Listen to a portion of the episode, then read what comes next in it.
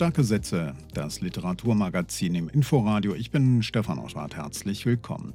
Vor einem Monat haben russische Truppen die Ukraine angegriffen. Seitdem tobt dort im ganzen Land ein Krieg, der Städte dem Erdboden gleichmacht, Menschen tötet, verstümmelt und zur Flucht zwingt. Die russische Aggression zerreißt aber auch Autoren und zwar innerlich, etwa Andrei Kurkov, in Russland geboren, in Kiew aufgewachsen. Ich auch habe das Gefühl, dass äh, ich benutze die Sprache des Feindes. Starke Sätze schaut auf ukrainische Literatur und auf die neue Mauer zwischen Russland und der Welt, auch in der Kultur. Dazu noch einmal Andrei Kurkov. Für mich alle Schriftsteller, die unterstützen Putin, existieren nicht mehr. Ausschnitte aus einer Pressekonferenz in Wien, wo ich den Autor zum Interview getroffen habe. Er sammelt Geld. So zynisch es ist, der Ukraine-Krieg weckt Interesse am zweitgrößten Land Europas. Ukrainische Literatur boomt. Starke Sätze aus dem Roman Graue Bienen von Andrei Kurkov. Die Kälte brachte Sergei Sergejitsch gegen drei Uhr nachts auf die Beine. Der von ihm eigenhändig nach dem Bild aus der Zeitschrift geliebte Datscher gebaute kleine Kaminofen schenkte keine Wärme mehr. Na dann, brummte er verschlafen. Er nahm die Eimer und ging nach draußen. Irgendwo in der Ferne feuerte ein Geschütz. Eine halbe Minute später wieder ein Schuss. Nur kam er anscheinend von der anderen Seite. Es ist die Geschichte des Bienenzüchters Sergejitsch, der den Donbass verlässt, um seine Bienen zu retten, erschienen bei Diogenes. Ukrainische Lesetipps auch am Kiosk, eine Auswahl hier. Außerdem ein starker Satz von Denis Yücel, Präsident des deutschen Pen-Clubs auf der Lit Cologne. Dennis Yücel, gerade heraus sollte der Luftraum über der Ukraine geschlossen werden. Wäre eine gute Idee, oder? Das so vornherein auszuschließen, das finde ich äh, falsch. Natürlich ist das mit einer Eskalation verbunden, aber was steht denn auf der anderen Seite für Europa auf dem Spiel? Er soll zurücktreten, fordern nun fünf seiner Vorgänger. Seine Privatmeinung sei das und damit überschreite er seine Kompetenzen. Yücel lehnt ab, zitiert stattdessen Tucholsky, die Seele des Vereins sei der Knatsch. Autorin Reski meint in der FAZ, es rumore im Verband, spricht von mobbingartigem Verhalten des Präsidiums. Außerdem geht es hier in den starken Sätzen um das neue Buch der Wiener Autorin Julia Rabinowitsch, eine Geschichte über Flucht und Ankommen, Heinrich Mann digital und den 95. Geburtstag eines anderen Unbequemen, nämlich Martin Walser. In der Paulskirche hätte ich ein sanft gesellschaftskritisches Verslein abspulen können, dann wäre ich der gesellschaftskritische Intellektuelle gewesen, den man am Sonntag gern als Pfarrerersatz hat. Starke Sätze. Der Literaturpodcast von Inforadio. Vor einem Monat haben russische Truppen die Ukraine angegriffen. Bibliotheken, Kirchen, Theater werden zerstört, Schriftsteller verlieren ihre Existenzgrundlage. Ukrainische Literaturinstitute haben den Boykott russischer Literatur verlangt. Den Schriftsteller Andrei Kurkov, er ist auch Präsident des ukrainischen PEN-Zentrums, zerreißt es innerlich. Er wurde in St. Petersburg geboren, wuchs aber in Kiew auf, das er jetzt verlassen musste. Anlässlich seines Besuchs in Wien habe ich ihn zum Interview getroffen. Herr Kurkow, ähm, Sie haben vorhin schon eindrücklich erzählt, äh, wie Sie die letzten äh, vier Wochen erlebt haben. Sie sind aus Kiew raus und äh, sind dann wohin? Ja, am zweiten Tag, wir haben entschieden, äh, zu unserem Landhaus zu fahren. Das, ist, äh, das Haus ist in einem Dorf 90 Kilometer entfernt Richtung Westens, Richtung Żytomir. Und wir hatten auch äh, unsere Freundin mit ihrem Sohn abgeholt, ja. Und in viereinhalb Stunden wir waren schon in, in Dorf ge gewesen, ja, aber dann, das war klar, dass äh, auch in diesem Dorf es ist gefährlich äh, zu bleiben, weil die russischen Panzer waren aus Schtomir und Weißrussland Richtung Kiew unterwegs. Und so, wir mussten weiter nach Lviv fahren und die Fahrt dauerte 22 Stunden wegen Tausende und Tausende Autos aus ganz Ukraine. Äh, und unsere Kinder waren in Lviv, so wir hatten ihn, äh, sie gefunden und äh, weiter nach einer Pause nach Karpaten gefahren, ja.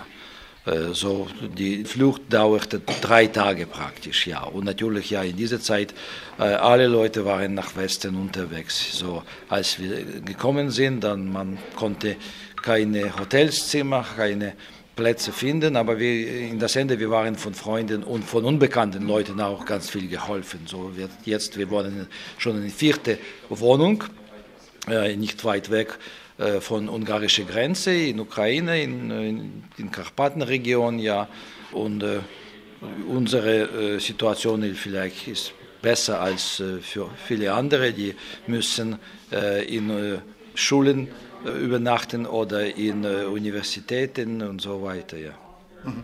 Sie sind ja PEN-Präsident in der Ukraine. Wie geht es Ihren Kollegen? Wir wissen, dass Serhij Jadan in Kharkiv noch ist.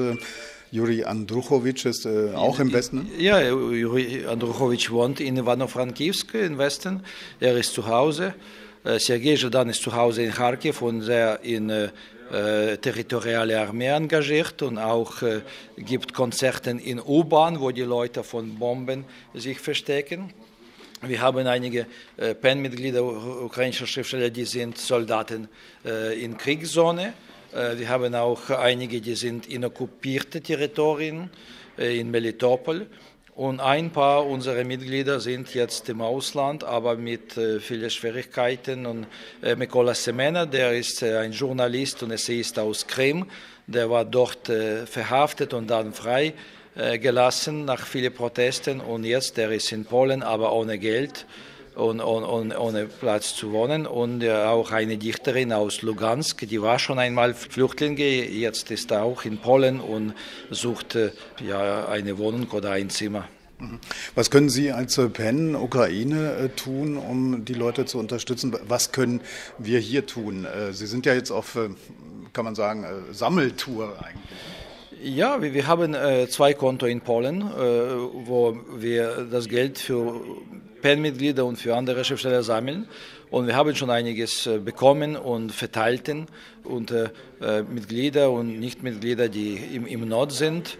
Äh, wir organisieren auch verschiedene Online-Veranstaltungen auf Englisch über die Situation in Ukraine und äh, wir arbeiten zusammen mit anderen äh, PEN-Zentrums, ja, so äh, sie können auch ja, uns helfen. Tanja Maljarczuk, ähm, die Ingeborg Bachmann-Preisträgerin, ähm, sagt, sie kann im Moment gar nicht schreiben. Wie geht's Ihnen?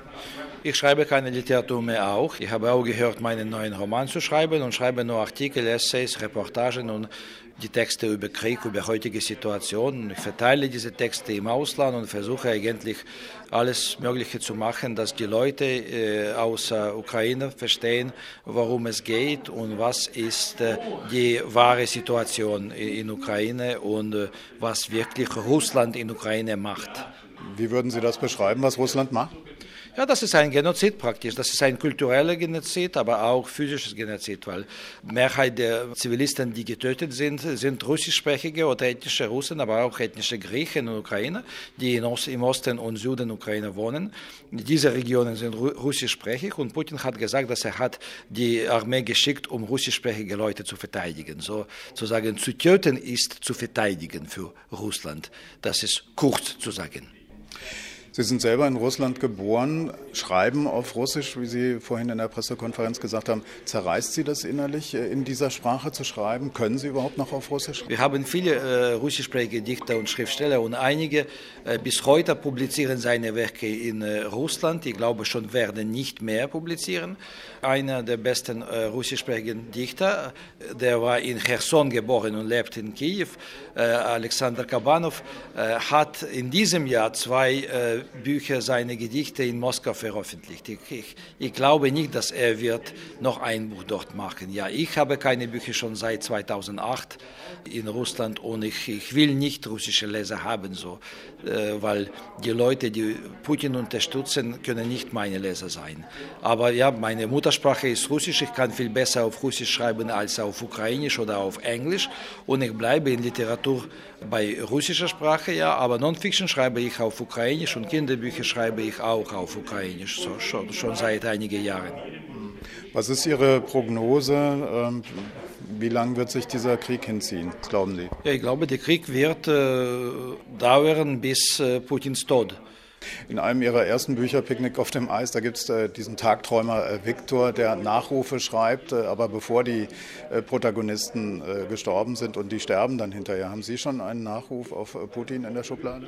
nein, aber ich bin bereit, auch in der Nacht diesen Nachruf zu schreiben. Und ich hoffe, dass ich werde angefragt. Haben Sie vielen Dank. Die Ukraine rückt durch den Krieg mehr auf unsere innere Landkarte, dadurch auch zwangsläufig die Literatur des zweitgrößten europäischen Landes. Autoren wie Andrei Kurkov, aber auch Serhii Jadan, der nicht nur Autor, sondern auch Musiker ist. Die Alpenausgabe der Wochenzeitung Die Zeit bietet gedruckt und dem aktuellen Alpenpodcast ukrainischen Stimmen Raum. Die Schweizer Zeitschrift Republik stellt unter der Überschrift Sie erzählen vom Krieg Literaten wie die in Wien lebende Bachmann-Preisträgerin Tanja Maljarczuk vor, die in Blauwahl der Erinnerung den Kampf um Unabhängigkeit in widrigem Umfeld dokumentiert, am Beispiel des ukrainischen Unabhängigkeitskämpfers und verkrachten Diplomaten Vyacheslav Lipinski. Mit Lipinski wurde die ukrainische Noblesse zu Grabe getragen. Er war ein verrückter Tuberkulosekranker, ein Einsiedler. Jahrelang hatte ihn niemand gesehen, doch alle lasen, was er schrieb. Wer schreibt, der bleibt. Ein ermutigendes Zeichen. In Deutschland schon sehr bekannt der im Westen der Ukraine lebende Juri Andruchowitsch, der in seinem Roman Moskowiada schon 1992 die fixe Idee eines wiederauferstandenen russischen Imperiums skizzierte. Die amputierten Arme und Beine wachsen wieder zu einem Ganzen zusammen. Die Idee der Pfui-Unabhängigkeit erleidet eine globale Niederlage und wird im Bewusstsein der Menschen gleichgesetzt mit Nationalsozialismus oder sogar mit sexueller Perversion. Alle gelüstet ist nach der verbotenen Frucht des Imperiums. Wer etwas über KGB-Denke wissen will, also Putins Mindset, der ist hier literarisch gut aufgehoben. Auch die Waffe Gaspipeline beschreibt Andruchowitsch damals schon. Man konnte also wissen, wie Putins Kremlmannschaft tickt, wenn man denn wollte. Man hätte nur Andruchowitsch lesen müssen.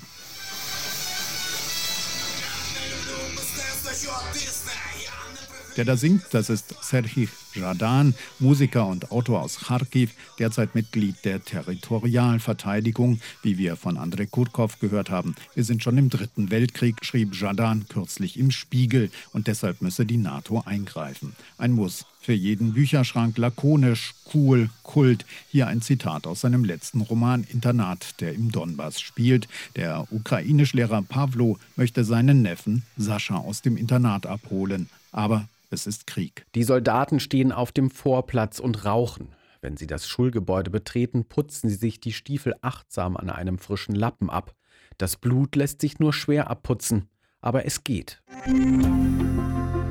So, und jetzt schauen wir mal auf äh, neue Bücher. Und meine RBB Kulturkollegin und Literaturexpertin Sarah Hartl hat heute einen Roman mitgebracht, der im Moment leider, muss man sagen, besonders aktuell ist. Denn es geht um Flucht und ums Ankommen in einem neuen Land. Diese Erfahrung machen im Moment äh, viele Ukrainerinnen und Ukrainer, die im EU-Ausland ankommen, auf der Flucht äh, vor dem Krieg in ihrem Heimatland. In ihrem hochgelobten Jugendbuchdebüt dazwischen Ich hat die österreichische Schriftstellerin mit jüdisch-russischen Wurzeln Julia Rabinowitsch 2016 die Geschichte von Madina erzählt, die vor dem Krieg in ihrer Heimat geflohen ist. Jetzt ist äh, dazwischen Wir erschienen und äh, sie erzählt dort die Geschichte von Madina und ihrer Familie weiter. Sarah, das Buch ist also, könnte man sagen, eine Fortsetzung. Heißt das, man muss sozusagen den ersten Band kennen, um diesen dann auch lesen zu können? Nee, um der Handlung folgen zu können, muss man das nicht. Ich würde es aber trotzdem empfehlen, weil der erste Band ziemlich gut ist, genauso wie dieser, wenn ich das mal gleich am Anfang verraten darf. Aber man braucht keine Vorkenntnisse, weil äh, Julia Rabinowitsch ihre Protagonistin äh, selbst erzählen lässt in Form von Tagebucheinträgen. Und Madina, die schreibt in ihrem Tagebuch auch immer wieder über das, was war, also über den Krieg, äh, wie sie ihrem Vater, äh, der Arzt war, beim Operieren der Verwundeten geholfen hat, über die Flucht und das das Ankommen im neuen Land, in dem die Familie zuerst mal auf engstem Raum in einem Flüchtlingsheim lebt, Woher sie gekommen ist, das erfährt man weder im ersten noch im zweiten Band, aber das ist auch egal. Madina steht stellvertretend für alle, die sich tagtäglich auf die Flucht machen und sich in einem neuen Land zurechtfinden müssen. Und das gelingt ihr wie den meisten Kindern und Jugendlichen auch viel besser als den Erwachsenen. Das ist jetzt hier in dem Buch auch so, während Madina schnell die neue Sprache lernt und eine neue, eine beste Freundin findet, äh, tun sich ihre Eltern, vor allem der Vater, sowohl mit der Sprache als auch mit der fremden Kultur ziemlich schwer. Wie geht's denn in diesem neuen Buch, also dazwischen wir mit Madina und ihrer Familie eigentlich weiter? Ja, also die Familie lebt jetzt in dazwischen wir nicht mehr im Flüchtlingsheim, sondern in einer eigenen Wohnung im Haus von Madinas bester Freundin. Madina geht aufs Gymnasium, hat einen Freund, träumt vom Reisen und davon nach der Schule Medizin zu studieren, so wie ihr Vater. Aber sie lebt immer noch zwischen zwei Welten. Ne? Auf der einen Seite hat sie ganz normale Sorgen und auch Freuden eines Teenagers. Auf der anderen trägt sie aber eine viel zu große Verantwortung für ihr Alter. Ähm, das liegt auch daran, dass ihr Vater in die Heimat zurückgegangen ist, um, aus Sorge um seine noch da lebende Mutter und seinen Bruder. Die Familie hat seitdem nichts mehr von ihm gehört, weiß nicht mal, ob er noch lebt. Madinas Mutter ist depressiv, ihr kleiner Bruder macht in die Hose und Madina vermisst ihren Vater natürlich auch, zwingt sich aber nach vorne zu schauen und das klappt auch eigentlich ganz gut mit Hilfe ihrer Freundin, einer einfühlsamen Therapeutin, zu der sie einmal in der Woche geht und einer strengen Lehrerin, Frau King, die Madina zwar mit einem Haufen Zusatzaufgaben quält, aber eigentlich immer für sie da ist, wenn es drauf ankommt. Und dann tauchen aber plötzlich rassistische Schmierereien im Ort auf und jeden Donnerstag grölt eine immer größer werdende Gruppe ausländerfeindliche Parolen vor Madinas Lieblingscafé. Die würde sich am liebsten verkriechen, aber sie rafft sich auf und setzt sich gegen die Anfeindungen zur Wehr. Und dabei hat sie mehr Unterstützung, als sie zu hoffen gewagt hätte. Und das finde ich so bei aller Dramatik eine schöne Botschaft von diesem Roman. Du hast ja schon äh, durchblicken lassen, dass dir das Buch gefallen hat. Was genau ist es, was dich da so begeistert? Es ist einmal diese Botschaft, also es ist einfach ein Plädoyer für Toleranz, für Freundschaft und auch dafür nicht aufzugeben. Außerdem mag ich einfach auch Bücher, die mich nicht sofort loslassen, wenn ich sie ausgelesen habe. Und das ist jetzt bei diesem auch so. Also ich habe noch ganz viel drüber nachgedacht, natürlich auch wegen der aktuellen Situation. Und ich finde, dass Julia Rabinowitsch, also man merkt beim Lesen einfach, dass sie weiß, wovon sie schreibt. Also du hast es schon gesagt, sie hat jüdisch-russische Wurzeln. Sie ist auch als, als Kind nach Österreich gekommen, musste eine neue Sprache lernen, musste auch für ihre Eltern dolmetschen. Ja, es ist einfach, ein, ich finde es sehr authentisch. Und es passt äh, offenbar gut in diese Zeit. Vielen Dank. Das war Sarah Hartl, RBB Kultur Literaturexpertin über das neue Buch äh, der Wiener Autorin Julia Rabinowitsch. Es heißt Dazwischen wir, ist erschienen im Hansa Verlag, hat 256 Seiten, kostet 17 Euro und wird empfohlen ab 14 Jahren. Martin Walser, Enfant terrible im deutschsprachigen Literaturraum, der einst vor der Moralkeule Auschwitz gewarnt hatte, ist am 24. März 95 Jahre alt geworden. Sein Nachlass wandert. Silke Arning weiß mehr. Noch ist der Keller rappelvoll. 7800 Bücher beherbergt die Arbeitsbibliothek, die Martin Walser in den letzten Jahren in seinem Nussdorfer Wohnhaus zusammengestellt hat. Da steht natürlich Kafka, über den er in jungen Jahren promoviert hat. Aber da steht auch eine Matratze, ein Bett für Überraschungsgäste. Und die werden möglicherweise bald mehr Platz bekommen. Denn Walsers Bibliothek, aber auch seine Manuskripte und Tagebücher werden nach und nach ins Deutsche Literaturarchiv nach Marbach wandern. Archivdirektorin Sandra Richter ist daher in den letzten Wochen recht oft in Nussdorf gewesen. Martin Balser ist so etwas wie der Chronist der Bundesrepublik. Man könnte auch sagen der Moralist.